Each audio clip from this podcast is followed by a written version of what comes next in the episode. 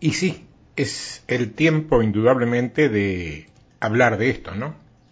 Del diseño, porque es una palabra que estamos repitiendo muy a menudo y que no siempre se conoce con integridad, o con totalidad, o con claridad. Fíjate que desde que tenemos uso de razón, sabemos que siempre en la Tierra ha existido, por ejemplo, el hambre, eh, que han habido innumerables saqueadores de las riquezas públicas y privadas, y también imperios.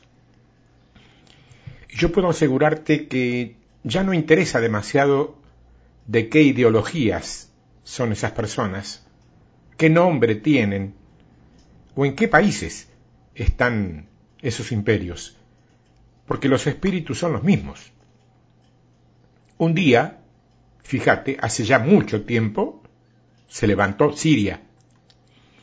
Después, otro día, le tocó el turno a Roma. Más adelante y con distintas características, se levantó España. Y así fueron rotando los imperios.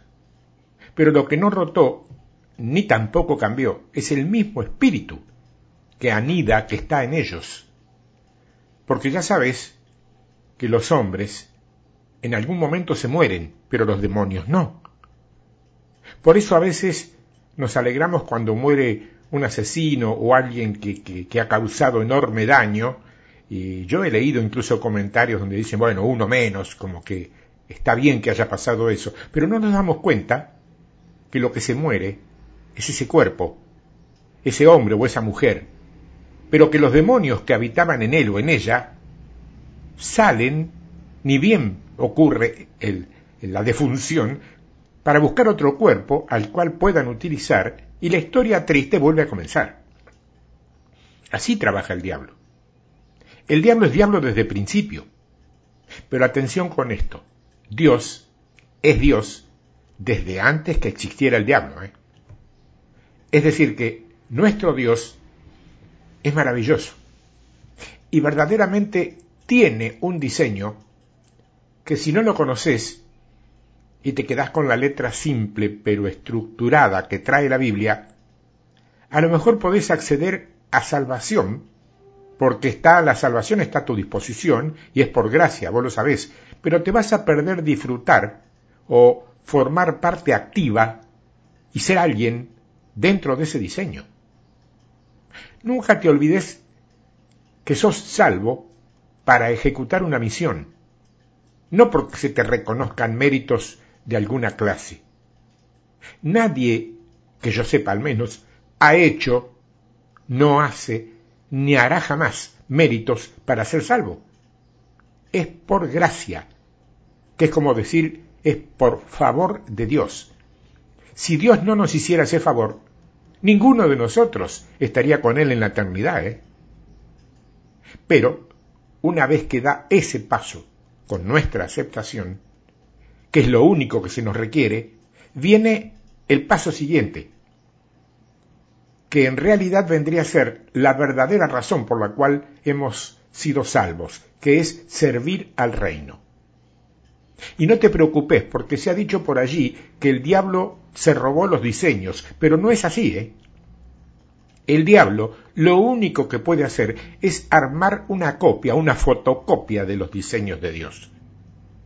Porque esos diseños, por derecho legal adquirido, nos pertenecen a nosotros, no al infierno.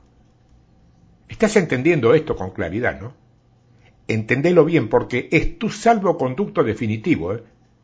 Así que más vale que lo entiendas. Por eso es que cuando Dios dice o te dice que sos valiente, él te lo dice porque está viendo una parte tuya que vos no podés alcanzar a ver. ¿Por sabes por qué? Porque el enemigo no permite que la veas. El enemigo te ha puesto un velo en tu vida para que vos no puedas ver de ninguna manera como Dios te ve. Satanás ha hecho una distorsión de tu identidad y te ha hecho ver que no servís, que no tenés poder, que en vos no hay unción, que todo es imposible para vos y que en definitiva no sos más que lo más mínimo que ese rey que dice la palabra que sos. ¿Entendés? no sos en lo más mínimo ese rey que dice la palabra que sos. Por eso es que hay tanta, pero tanta gente que anda por la vida descorazonada, decepcionada, desanimada, desalentada y más apta para la depresión y para la caída que para el impacto ganador y para la victoria. Porque tiene mucho valor lo que oís y lo que te crees. Porque si oís mentira, se mete el terror en tu vida.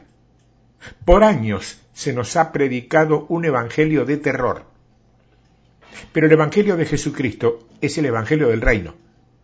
Es el evangelio de la autoridad. Y es el evangelio del poder del Espíritu Santo.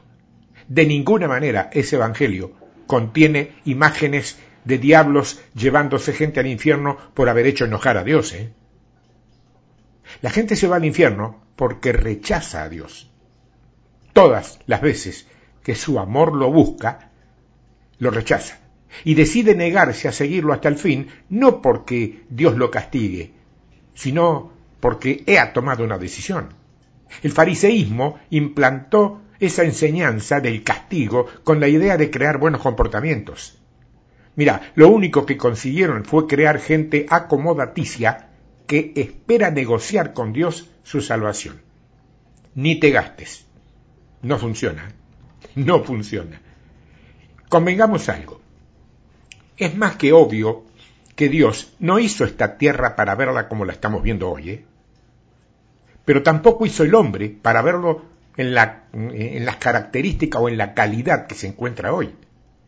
Y mucho menos hizo a la iglesia para verla como está hoy. Fíjate, cuando Jesús murió en la cruz, salió de su costado, dice, sangre y agua. ¿Te acordás de eso, no? Bueno, alguien dijo que estos son los mismos elementos que salen acompañando al niño cuando nace en el parto. Esa gente que sostiene esta teoría ha creído ver en este acto que Jesús estaba pariendo una iglesia en la cruz. Una iglesia destinada a ser sin mancha y sin arruga. Y no esta cosa insípida que ha venido siendo hasta que llegó la pandemia. Es la revelación de alguien y como tal nadie puede discutirla ni excluirla. ¿eh? Puede ser auténtica verdad revelada o error por exceso de fantasía o las dos posibilidades, cualquiera de ellas. Está a la vista eso. De todos modos, es oración del pueblo genuino, hoy, de este cuerpo de Cristo actual, que esa iglesia que conocimos se haya muerto conjuntamente con este virus que hoy nos está asolando y que cuando renazca, después de la pandemia, vea la luz tal como Cristo la compró en la cruz del Calvario. Una iglesia poderosa que tenga la unción de los antiguos profetas o de los apóstoles en el aposento alto, una unción que sea acorde a este tercer día que estamos viviendo. Lo cierto es que necesitamos casi desesperadamente de esa unción para abrir ojos dormidos, para liberar cautivos del espíritu de religiosidad, para decirte a vos, que hoy me estás escuchando, que ya no podrás salir de tu casa cuando todo esto pase, del mismo modo que salías antes que esto llegara. ¿eh?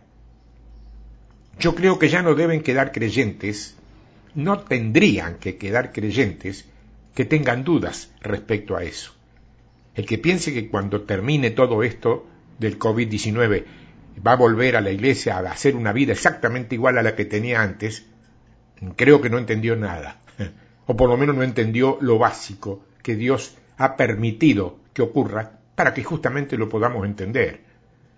Es mi deber, por eso, advertirles a ustedes, ministros, hombres o mujeres fieles como yo, que ustedes ya no pueden seguir predicando de ahora en más de la misma manera y de los mismos temas que predicábamos antes de la pandemia. Ustedes, nosotros, ya no podemos volver a esos altares engalanados y a esos shows multicolores que armaban prolija y hasta profesionalmente para entretener a la gente.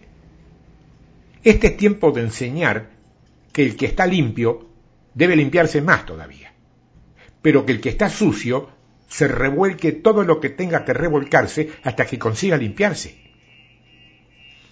Es tiempo de dejar de vivir esa doble vida de cristianos y mundanos al mismo tiempo que tanto daño, pero tanto daño por causa de la hipocresía ha hecho al cuerpo de Cristo. Tenemos que recuperar el diseño que Dios nos ha dado y que cada uno conoce porque lo tiene grabado en su corazón. Mira tu corazón. Olvídate de capítulos y versículos. Solamente mira tu corazón. Ahí está grabado el diseño divino. Allí. ¿Lo estás viendo? Yo particularmente creo que el diseño de Dios está muy claro en el libro de Génesis. Ese es el diseño que me parece que hemos perdido y que indefectiblemente, indefectiblemente tenemos que recuperar. Sabemos, por ejemplo, que los días de la semana no son los mismos que se crearon en el diseño original.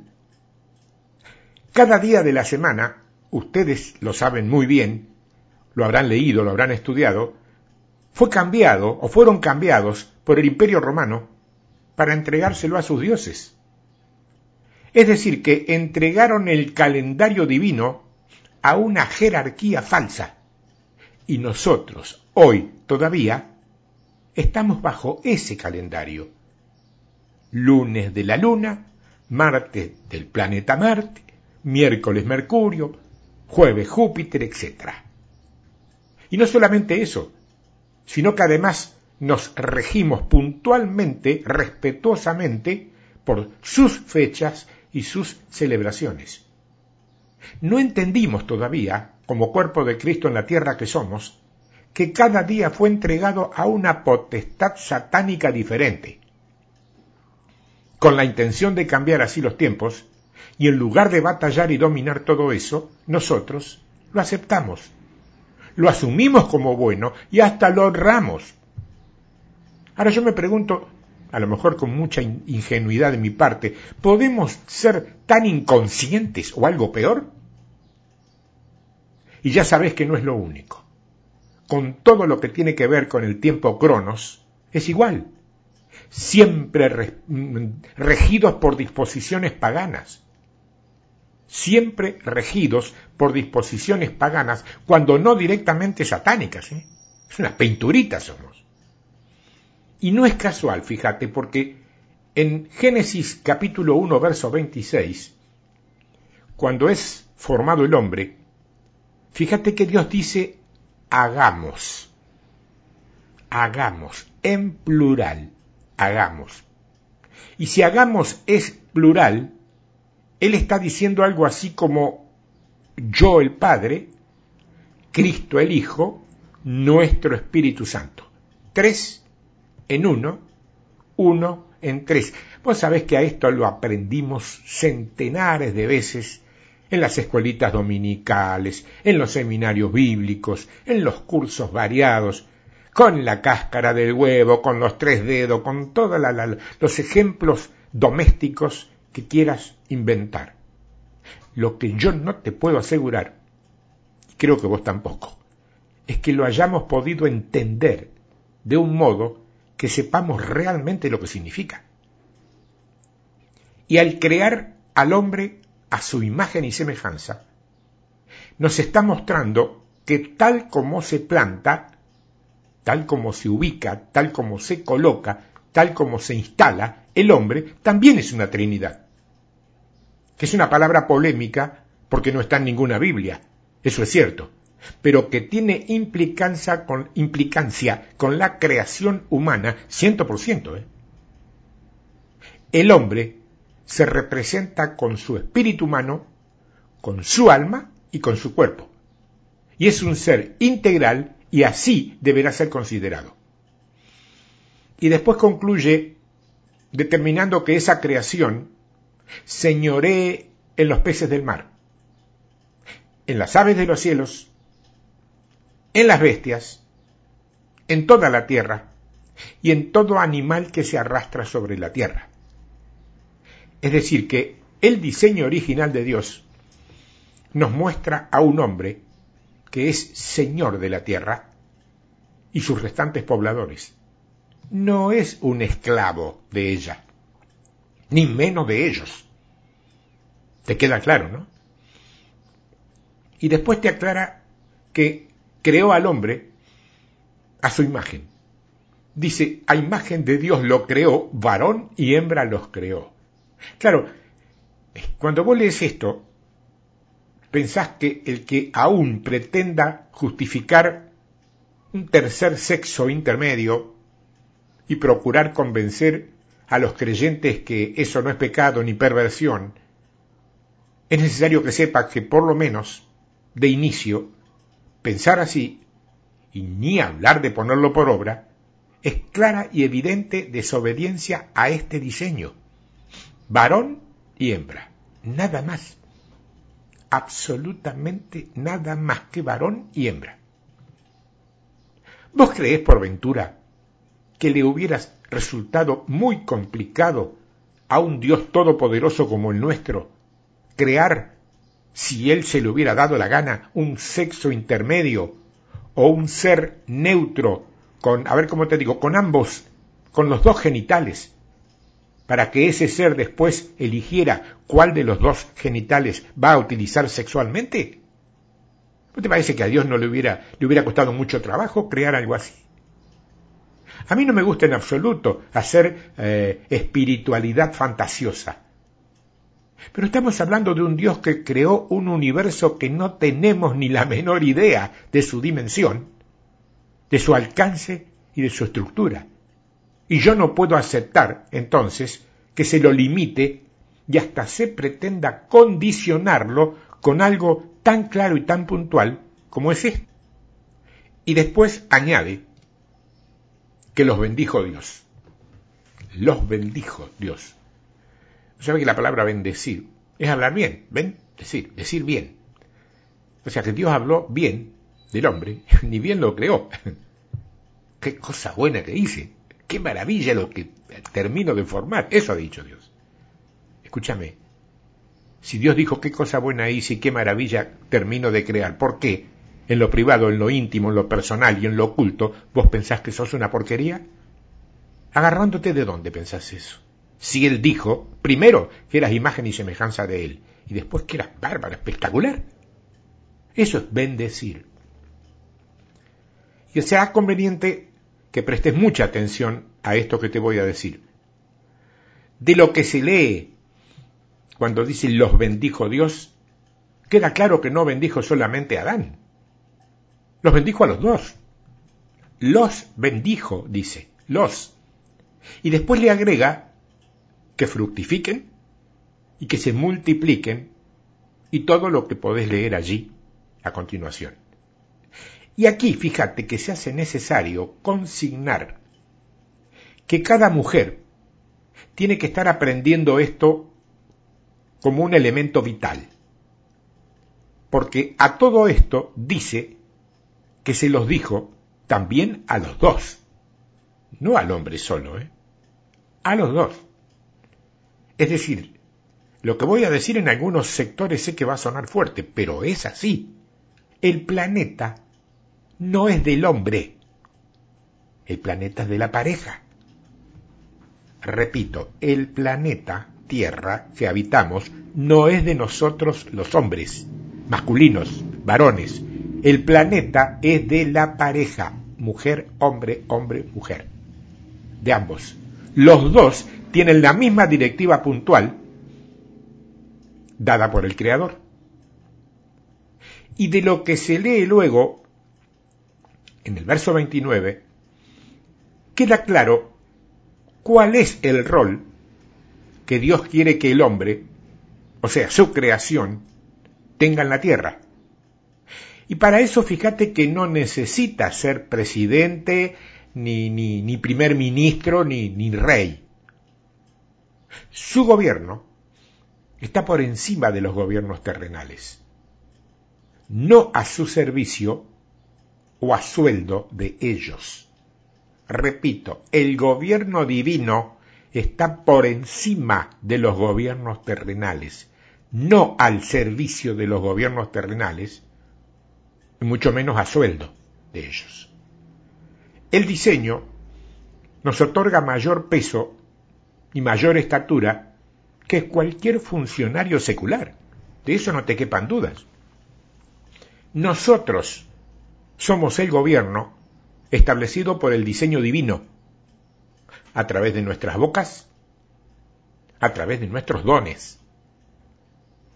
La necesidad, la idea, la batalla, te diría, de este tiempo, es recuperar para cada uno de nosotros la calidad, la cualidad, el poder y la victoria de ese diseño que el enemigo nos ha robado. Por eso voy a repetir, ¿qué te digo? Tantas veces como me habrás escuchado o leído decir, que el cuerpo de Cristo no puede depender de ningún gobierno terrenal por una simple razón, por una sola y simple razón. El cuerpo de Cristo es gobierno, es, no tiene que depender, es. Y hay un detalle que quizás no siempre hayamos visto con claridad. Fíjate que Dios no creó al hombre y a la mujer y después creó todo lo demás a su medida. ¿eh? No, no, no, no, no hizo eso. Fíjate que fue al revés. Primero creó todo el ambiente, creó todo el entorno, ese decorado especial y espectacular diseñado en exclusiva para ellos. Y finalmente sí, lo hizo con el hombre. Ahora, ¿sabes por qué lo hizo así? Porque él decidió que cada lugar del planeta tendría su propia riqueza de subsistencia. Por eso vos ves que en cada país, en cada zona, en cada región, hay cultivo o hay determinado tipo de, de, riqueza propia natural del lugar, que es lo que de alguna manera sostiene y mantiene a ese lugar. Eso es efectivamente lo que podemos ver. Desde el punto de vista de la naturaleza, si querés llamarlo así, o de la creación, si es que sos creyente, es así. Ahora, claro, en la vía de los hechos concretos, no parece ser así. ¿Por qué? Sucede que si los gobernantes y la gente poderosa de las naciones no se corrompieran y se robaran las cosas que son de toda la gente, yo te puedo asegurar, y no soy el único, que no habría nación pobre en el mundo. No la habría. Todos tendrían, todas las naciones y todas las personas tendrían con qué sostenerse y autosustentarse sin problemas. Si eso no está ocurriendo, es por causa de su propia gente, que ha caído víctima de las tentaciones satánicas y de sus ambiciones que los han hecho derrumbarse a ellos y a su tierra. Y esto va mucho más allá, ¿qué te digo?, de derechas y de izquierdas. ¿eh? Va mucho más allá de conservadurismo, de liberalismo o de comunismo. Esto tiene que ver necesariamente, puntualmente, concretamente, milimétricamente, con esencia humana caída. Esencia humana caída. Así de simple.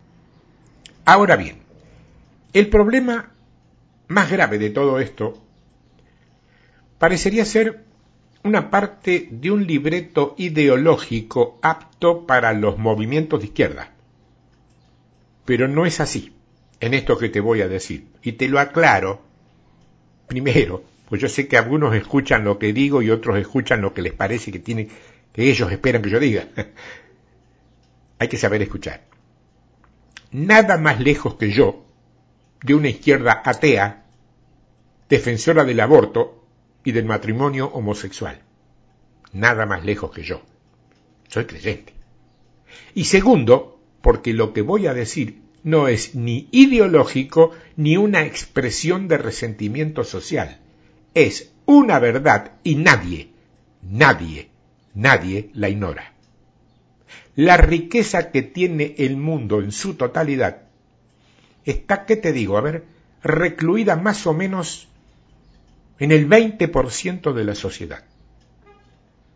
El 80% restante es pobre. Hay una parte de esos pobres que es muy cierto, lo son por vagancia, por pereza, por holgazanería, por necesidades delictivas. Eh, todo eso es muy cierto y coincide muchas veces con lo que la otra punta ideológica siempre proclama. Pero es una verdad a medias. Porque hay otro porcentaje de pobres que lo son por falta de oportunidades o sencillamente por discriminación a la hora de otorgar cargos y funciones. Y cuando hablo de discriminación, eso incluye sexo, raza, religión, hasta color de piel. Entonces, en el momento exacto, este, de la post-pandemia, me gusta hablar de post-pandemia, aunque no estoy viendo el post para nada todavía, para volver con todas las baterías preparadas y listas al diseño original de Dios. Este es el tiempo, esta es la oportunidad que tenemos como creyentes. Y te doy un ejemplo. Un ejemplo no solo tradicional, sino muy, muy concreto. ¿Cuál es el diseño de Dios para el matrimonio? Para la unión, para la unión de pacto entre un hombre y una mujer ante Dios. Si quieres que te lo muestre más bíblico y menos legal según los hombres. Porque el tema del matrimonio apareció después para legalizar lo que Dios había dicho. Dios habló de pacto. Bueno, eh, Tomemos atención en ese pacto. ¿Por qué Dios hizo esposo y esposa? ¿Por qué Dios hizo mamá y papá?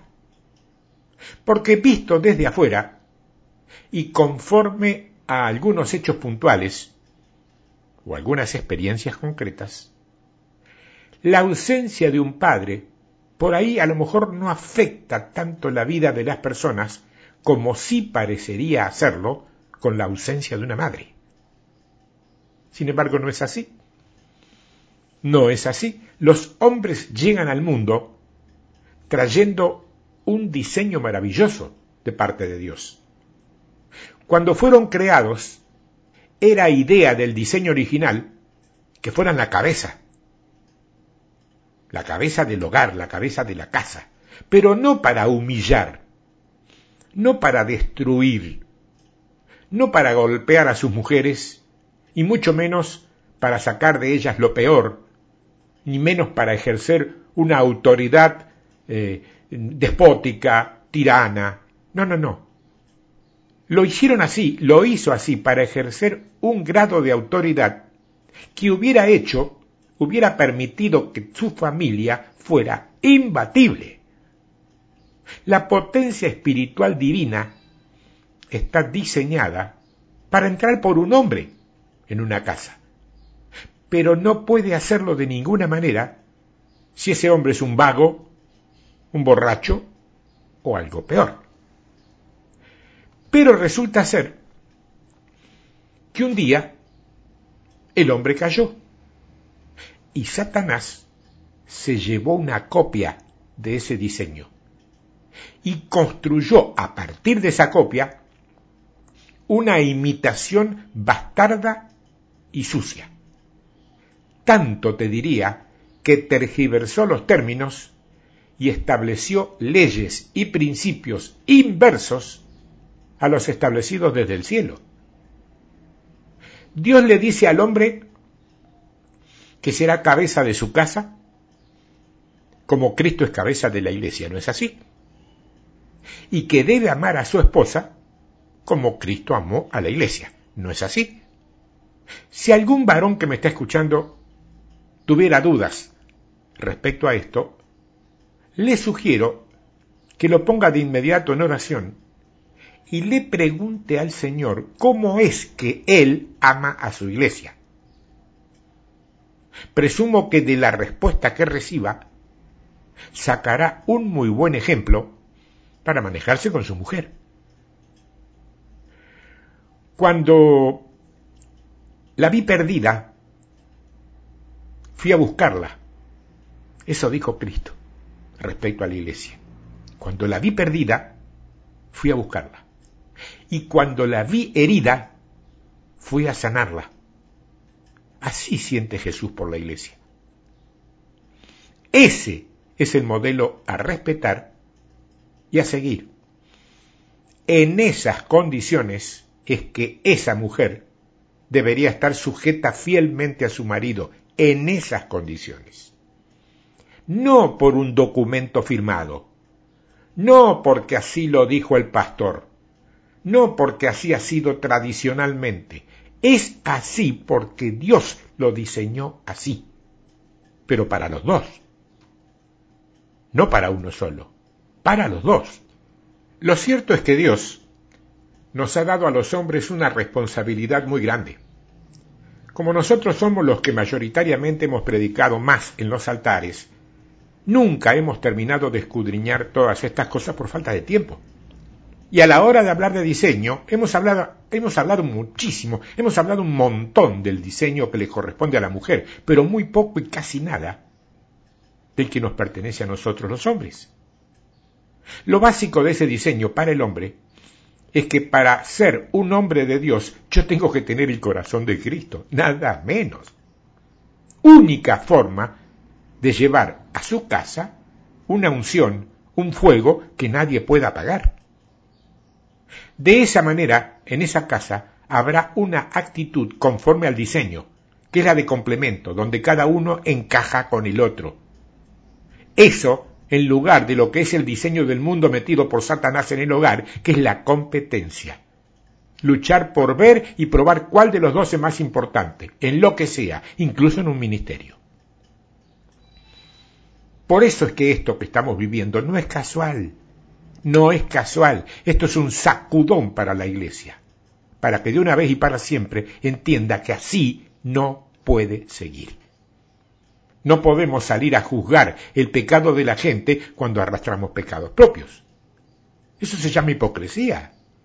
Y es tan pecado como la fornicación, la pornografía o el adulterio. Hipocresía. ¿Te dolió? Gloria a Dios. Cámbialo. Tenemos que reconocer que hemos perdido la brújula, que hemos perdido noción y convicción del diseño que ni siquiera sabemos por qué hemos nacido, ni por qué somos esposas o esposos, ni por qué somos hijos o hijas. No hemos entendido, pero sí estamos recibiendo por revelación la extrema necesidad de recuperar ese diseño, como esposo, como hijos. Como todo eso, deberíamos ser ahora una flecha, un dardo contra Satanás. Pero tenemos que recuperar el diseño primitivo mediante la sangre del cordero y perdonar, necesariamente perdonar a padres, madres, por causa de su rechazo, de sus miedos transferidos en el vientre materno, por espíritus de miedo precisamente, de tristeza, de soledad, de depresión, de angustia o de incredulidad hacia el futuro. Y además anular todas las actas de los decretos que se hicieron en tu contra. Nombres de demonios, entrega a santos o a vírgenes, pactos con el ocultismo, es decir, todo lo que de una u otra manera le da derecho legal a Satanás a operar en tu vida con cierta libertad, tiene que ser anulado y tiene que ser cortado si es que deseamos que el diseño divino prospere y se instale definitivamente como era. Si es nuestra intención cierta el formar parte activa y dinámica del reino de Dios en la tierra, deberemos sanear nuestras personas de modo total. Es imperativo entonces renunciar, ¿qué te digo?, a herencias de, alcoholismo, de, de droga, de miseria, de pobreza, de cáncer, de espíritus yesabélicos, que son los mayoritariamente eh, toman a, la mujer como por seducción, al espíritu de Titán, se llama así el espíritu que es el que produce el machismo masculino, así como todo espíritu inmundo que por cualquier vía o causa se ha entronizado en la nación en la cual estás habitando. Tenés que romper con todos esos espíritus ancestrales, generacionales y territoriales que han influido o puedan estar influyendo tu vida. Y acá también resulta importantísimo renunciar a un espíritu muy de un nombre muy, muy poco conocido. Yo he estado revisando algunos documentos que no son míos y he estado he tomado conocimiento de eso. Es un espíritu llamado Kundalini. Kundalini, que es el que produce una imitación satánica del Espíritu Santo. No es poca cosa porque otorga algunos poderes, otorga lenguas desconocidas, y otras prácticas muy semejantes a las que otorga el Espíritu Santo, pero que en lugar de traer una vida abundante, traen engaño y falsedad. El tema no es lo que vemos, el tema es lo que queda detrás de lo que vemos. Y vas a tener que romper necesariamente, sí o sí, lo que hayas percibido o no con todo espíritu de mentira, que por su procedencia ya lo conoces y sabes de dónde viene, y que es el más proliferante y abundante incluso dentro del propio cuerpo de Cristo en la tierra. Y esto es muy importante para operar y para funcionar en el ámbito del reino de Dios. Sanea tus redes. Vos no podés tener en tus redes sociales contactos raros, personas que con o sin intención meten delante de tus ojos imágenes o palabras que desagradan a Dios. Él no va a impedir que esas personas escriban o filmen o hagan lo que agrada a sus mentes promiscuas o pervertidas, así que vas a tener que ser vos el que lo haga. ¿eh? ¿Cómo? Simple, desprendiéndote de esos contactos que no solamente no te suman nada, sino que te restan y mucho, ya que abren una tremenda puerta espiritual por la que pueden filtrarse decenas de demonios que mientras vos lo consentís, tienen derecho legal a perturbarte o algo peor. Es momento en que ellos, y me refiero a brujos, hechiceros, demonios, ocultistas varios, aprendan que hay un poder superior en nuestras vidas, que no estamos trabajando con las copias del diseño, como lo hacen ellos, estamos trabajando con el original que viene del trono de Dios el terror de Jehová vendrá sobre ellos. Y cada vez que se levanten para echarnos maldiciones, serán devueltas en el nombre de Jesús. Y el decreto de muerte tenés que sacarlo como dice la Biblia. El brujo no vivirá. La única forma que viva es que conozca que Cristo es el Señor y que venga a estas filas, que es donde tenemos el original, donde tenemos la unción verdadera. Es momento de soltar en oración a todo espíritu de brujería, a oraciones negativas, a pactos que se han hecho a través de bocas de profetas, a títulos que se han hecho, decretos que se han hecho a través de, de, pastores, de evangelistas, también de brujos, de hechiceros, o de amigos, de hermanos, de parientes, familia. Nos han hecho todo eso diciendo que no servimos, que no llegaremos. Ahora mismo rompemos en las puertas del infierno toda declaración de gente que estaba sobre nosotros en autoridad y de pronto nos dijo que no servíamos, que eran malos, que... Bueno, hoy lo rompemos. Lo dejamos sin efecto y sacamos nuestra alma de allí y al diseño real, genuino, original de Dios lo sacamos a flote. Lo sacamos a la luz ahora, ahora, ¿eh? En el nombre de Jesús. Que así sea. Amén. Eso de alguna manera es, para mi gusto, supongo que para el tuyo también, activar el diseño de Dios en la tierra. Es necesario que lo hagamos, ¿eh?